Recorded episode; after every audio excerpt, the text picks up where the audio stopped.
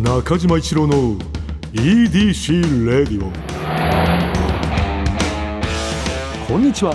エウレカドライブコーポレーション通称 EDC 専属エンジニアの中島一郎です。今回もエンジン停止中の車の中からお送りしています。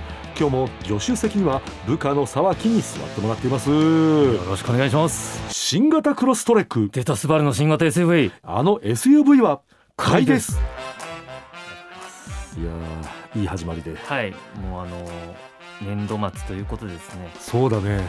えー、さらっと申し上げますがはい。継続が決定しました。おめでとうございます。ありがとうございます。継続が決定しました。いやー、えー。嬉しいね、えーここまで言ってなかったんだからまあそうだろうということだと思うんですけど、まあ、ありがたいことでね。あーいやありがたいね。引き続き元気いっぱい頑張ってまいりたいなとはい。思います、えー。3月25日また素敵なメールがですね届いてましてね。届いてる。えー新潟県大学生22歳スチさんですね、はい。中島さん佐々木さんこんにちは。こんにちは。初めてメールさせていただきます。ありがとうございます。えー、88回目の放送で88回目今今100今130 130だからね。もうねこれはさすがにわからない。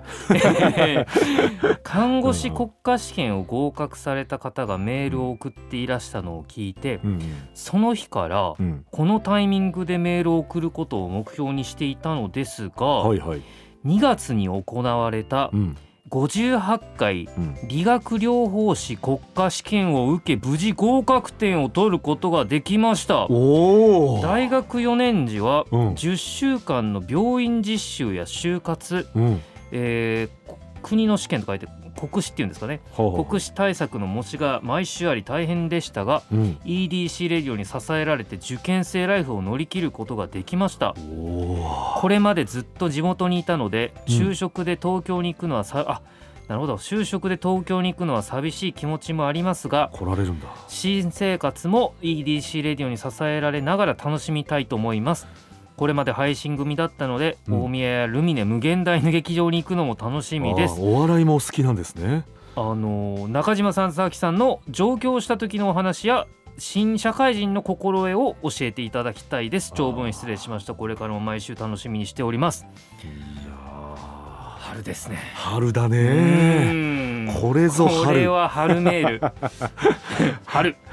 あ押されたよスタンプ。スタンプ押してもらえた。すちさんあ上京エピソードこれは誰しもーあるね。ありますよね。うーん。特にねこれまた東京ってなるとちょっと格位は高いよ。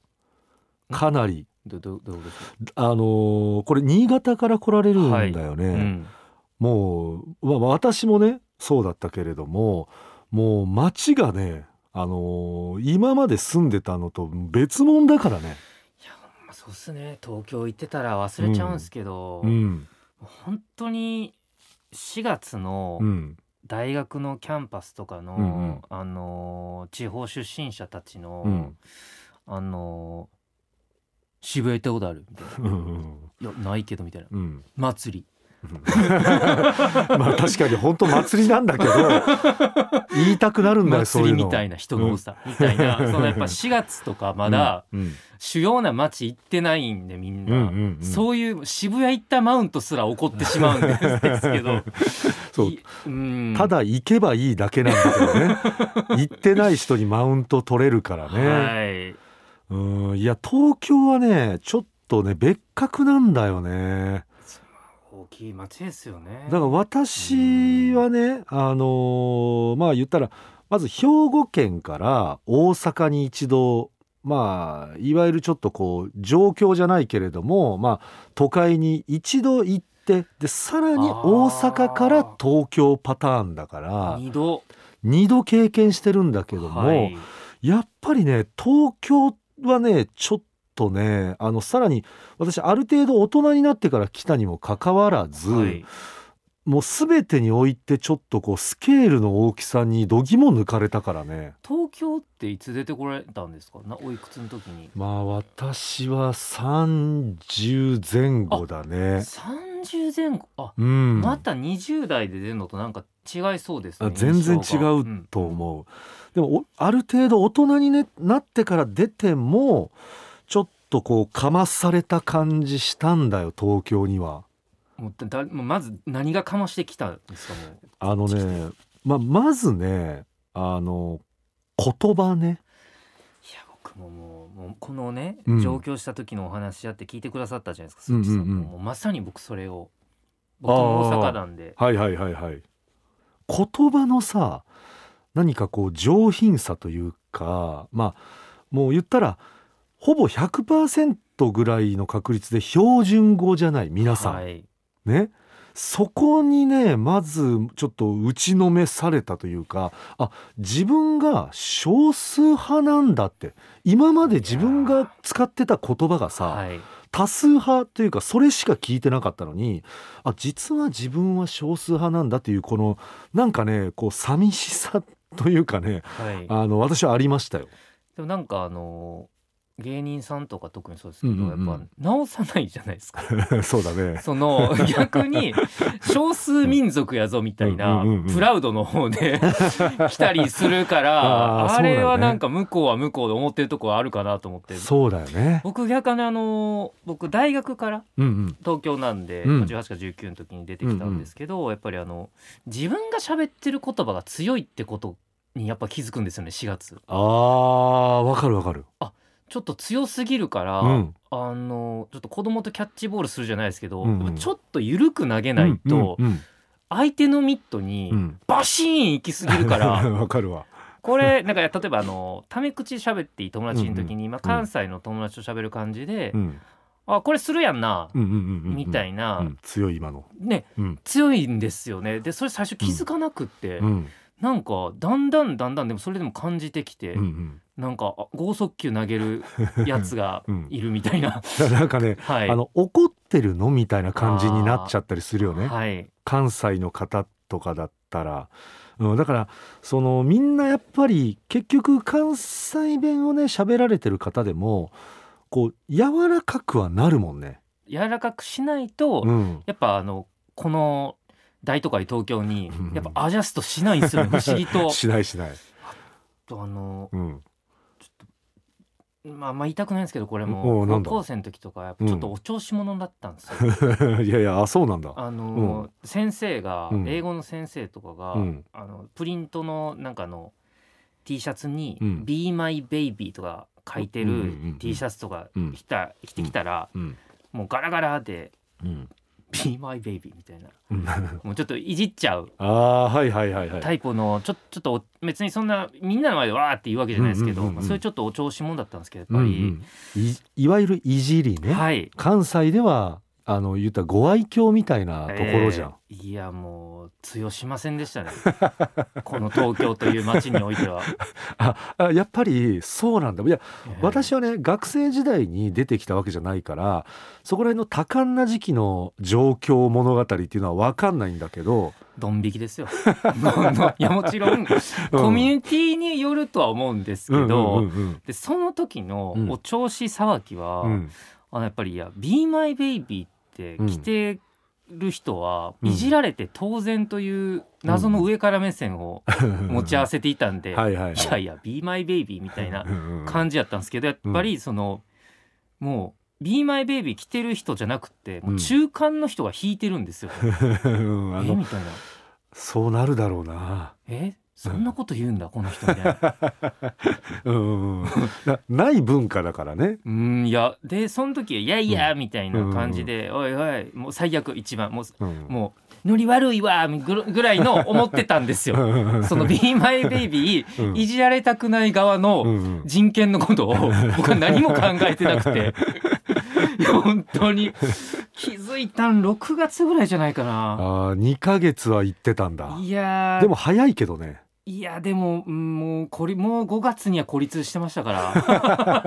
あえ気づくの？やっぱ。うんなんか違うなと思って。でほんまによくないんですけどやっぱ大阪の人同士でつるみ始め、ちょこあっち乗りちゃうなみたいな。ーせっかく東京に来たのにね。はい。あるんだよそれ。そのこっちの方が小高い丘の上みたいなうん。印象で、うん。ちょっと分かってんなって言ってたんですけど いやもう完全にもう本当に恥ずかしいですいやでもそれはあるはい。あるある、絶対に。あのーでよくなんかね芸人さんとかの世界でもそういうの起こりうるらしくて。芸人さんでもですか、うん、なんかやっぱり最初こう上京した当初そういう結局文化がちょっと違うからあの芸人さんですらちょっといじりすぎちゃったりとかあそうですか。なんかするみたい。であの東京の人たちからするとちょっとなんかあやりにきいなみたいなはい。ことになって大阪の人たちだけでねちょっとつるんじゃったりとか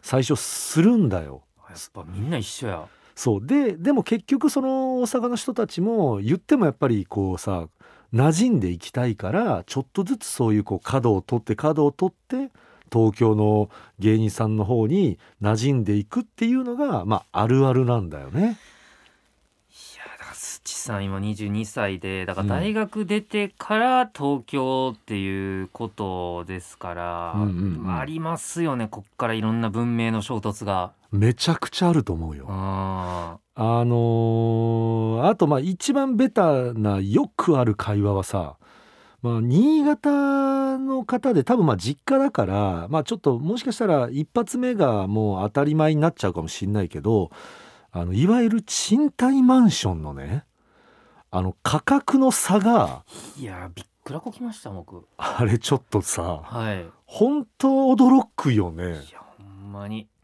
あのベタに例えば大阪から東京ですらさもうちょっと2倍に近いいや1.5倍は絶対するじゃん。信じられないですよ本当に。だってね、うん、僕本当にもううちの親も逆になんかもう多分だからまあ相場をもちろん分かってなかったっていうのもあるんで、うん、最初は5万円とかなんかそんなんでうん。探しててやっぱ鼻で笑われて。いやそうなんだよな。不動産屋に「え5万っすか?」みたいな。そうなんだよ、はい。大阪じゃあるから5万で全然。おしゃれなマンション住めますよね。一あるある、うん、ワンールームでね。あるある。5万っすかみたいになって、うん。で僕あの東村山っていうあの志村けんさんの町があるんですけど、うんわわかるよ。なんか知らんけどで土地勘もないから、うん。なんか知らんけど5万円で探していったら東村山のマンションになったんですよ僕。遠いよね都心からね。東村山のいやそうですね。だから僕孤立時代東村山のマンション住んでました。あだから住むところをさ はい。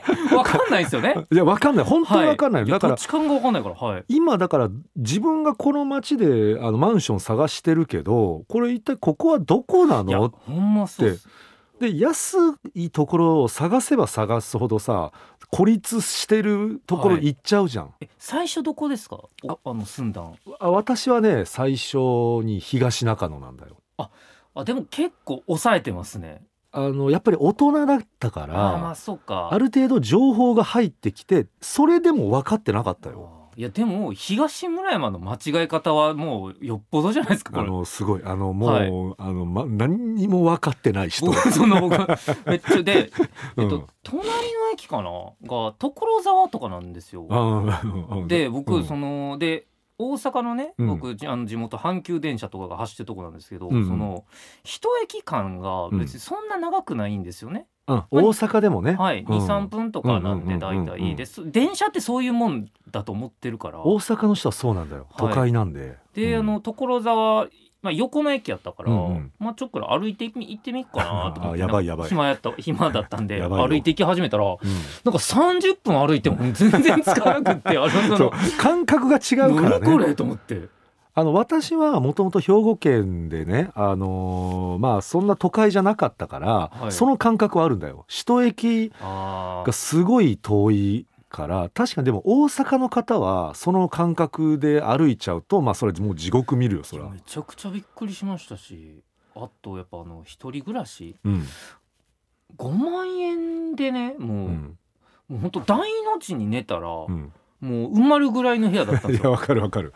いや本当わかる。いやそれでねうん。あのなんでしょう。あの時和荘みたいな、うん。まあ、あと春日さんのむつみ荘みたいなうんうんうん。うんな。んかああいう感じの汚さじゃなくってうん。綺麗なんですよ。ああうん。なんだったら、うん。オートロックやったんですよ、うんうんうんうんうんオートロックで入って、もう大の字になったら、もう満帆みたいな、いやわかるよ。何これ？みたいな。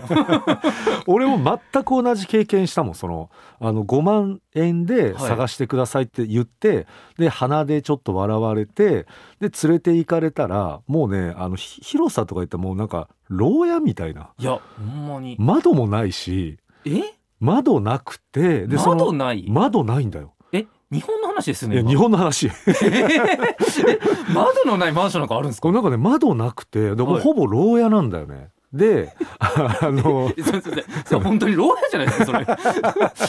いやそうだから 牢屋なんだよ、えこれ牢屋じゃんって思ったの、はいはい。でもここならあのまあ5万で、はい。えそれひ東中野？えーそうだね。東中野で。東中野の牢屋スタートだった牢屋スタート。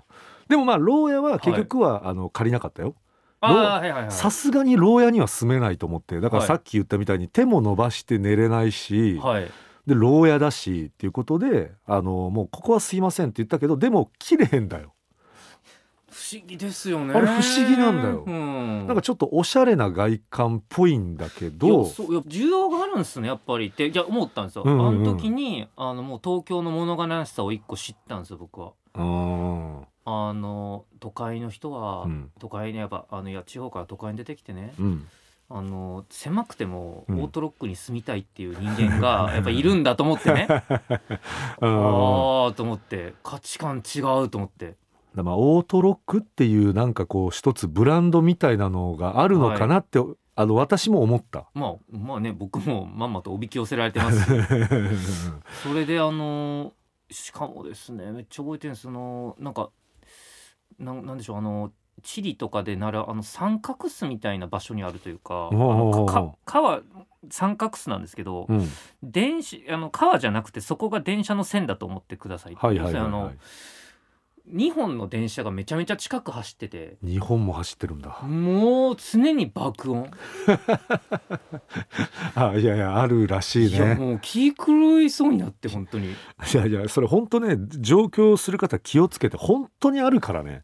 やっぱりその物件選ぶリテラシーもないし土地勘もないし、うんうんうんうんもうかも何もかもダメで、なんかでさらにさその揺れるパターンもあるらしいね。いやめっちゃ揺れてましたよ。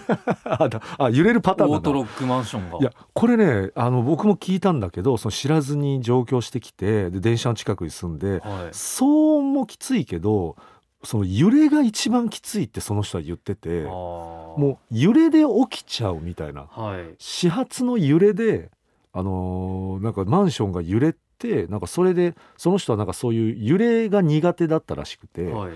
でも毎朝毎朝その電車の揺れ 揺れで起きてはい。もう一発目の引っ越しもう本当にもう間違えちゃったんですよみたいな言ってる人はいいたからね。いやー大変ですよね揺れは。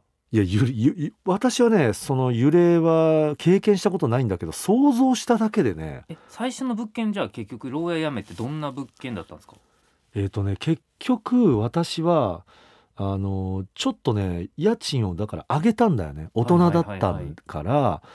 7万円台ぐらい出したんだあよ。もう普通のええとこ住めますよねそれそうなんだよ。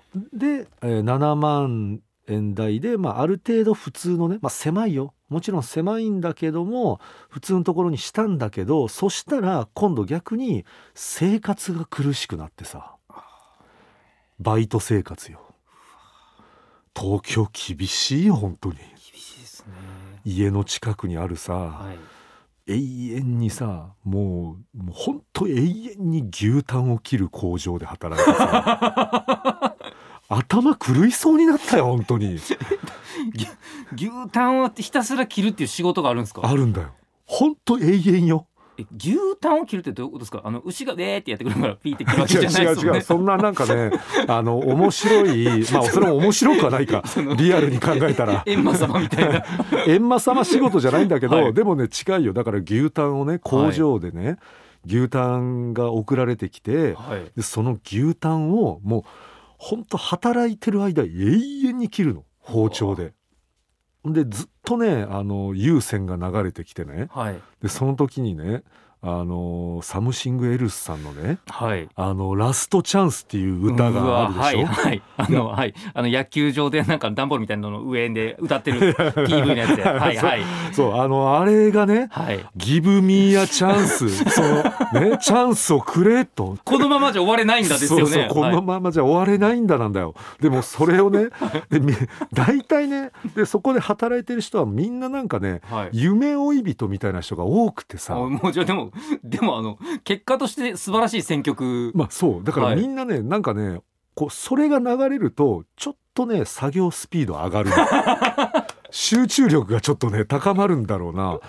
もう頭おかしくなりそうだったよ本当に。あでもあねあた確かですか？あの曲、うん。まさにうん。ちょっと見失いそうになってるけど、うん。やっぱりこのままじゃ終われないって曲ですよね。そう。だから頑張ろうよ。もう一回チャンスつかもうよみたいないね東京ってねやっぱそういう街よ僕あのーこれは逆に後で知ったんですけど、うん。長渕剛さんの、うんうん。あのー曲。うん「今日から俺東京の人になる」うん。せっせせっせと東京の人になるっていうですねうん。素晴らしい歌詞なんですけど やっぱりうん。みんなね、うん。せっせせっせとうん。東京の人になろうと思わないとなれない時ありますよね。いやそれわかるね。なんか結果、うん。自然と東京の人にまあ今振り返ればなってるんですけど、うん。やっぱり合わせよう合わせようと思ってみんなやっぱうん。4月5月はうん。せっせせっせと東京の人になっていってるんですよねそれが。そうだね。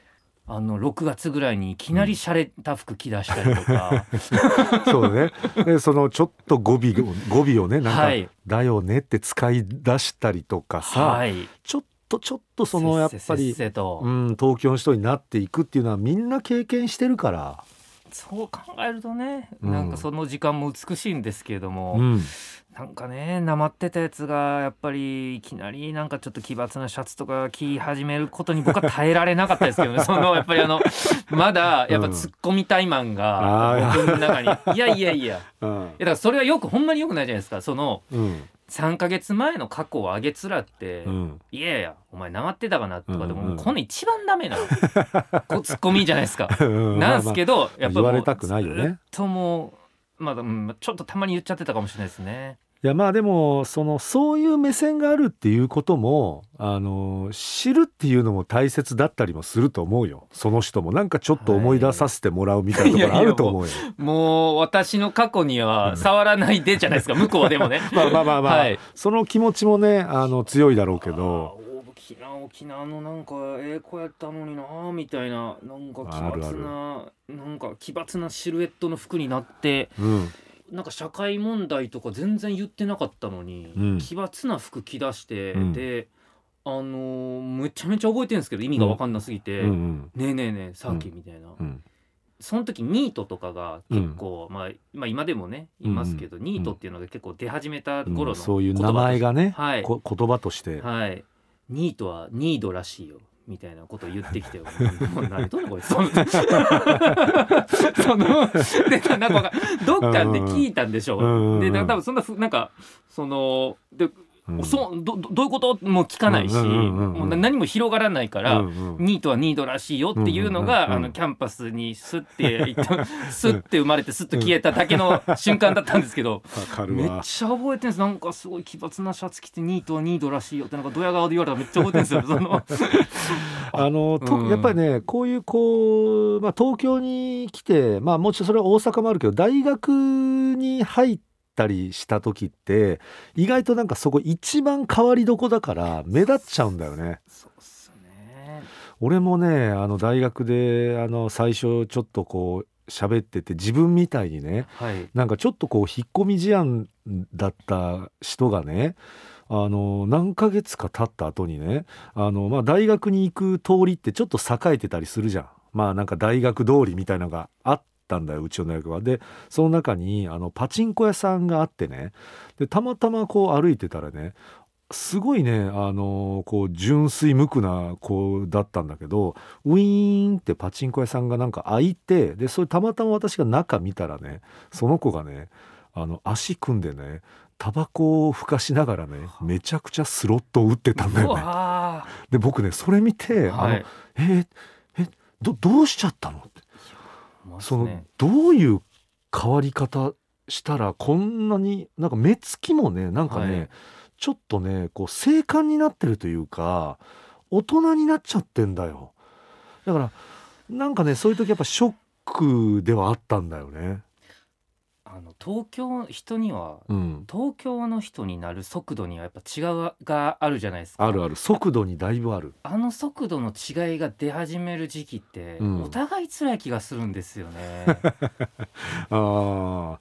そうか。お互いなる人も俺より先にに東京の人になってるっていう人もいいるし、うんうん。俺も東京の人になっていってるし、うんうんうん。多分そこのギャップでまだなんかお互い定まってないから なんかねなかなかでさ、今考えたらやっぱ愚かだったなって多分みんな思うと思うんですけど、まあちょっと恥ずかしいとこ話もあるよね。社会人になってからもありますそれ。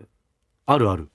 全然あるね。社会人になってからの東京の人になるってどういうことがあるんですか例えば。だからやっぱりあのーさっき言ったみたいに言葉の例えば語尾が若干柔らかくなっちゃったりとかを聞かれたりとか、はい。あのそこら辺はねあの恥ずかしいなって思う時あるよ。でもこれね本当に関西圏の方もちろん地方の方全員に本当に言いたいんですけど、うん。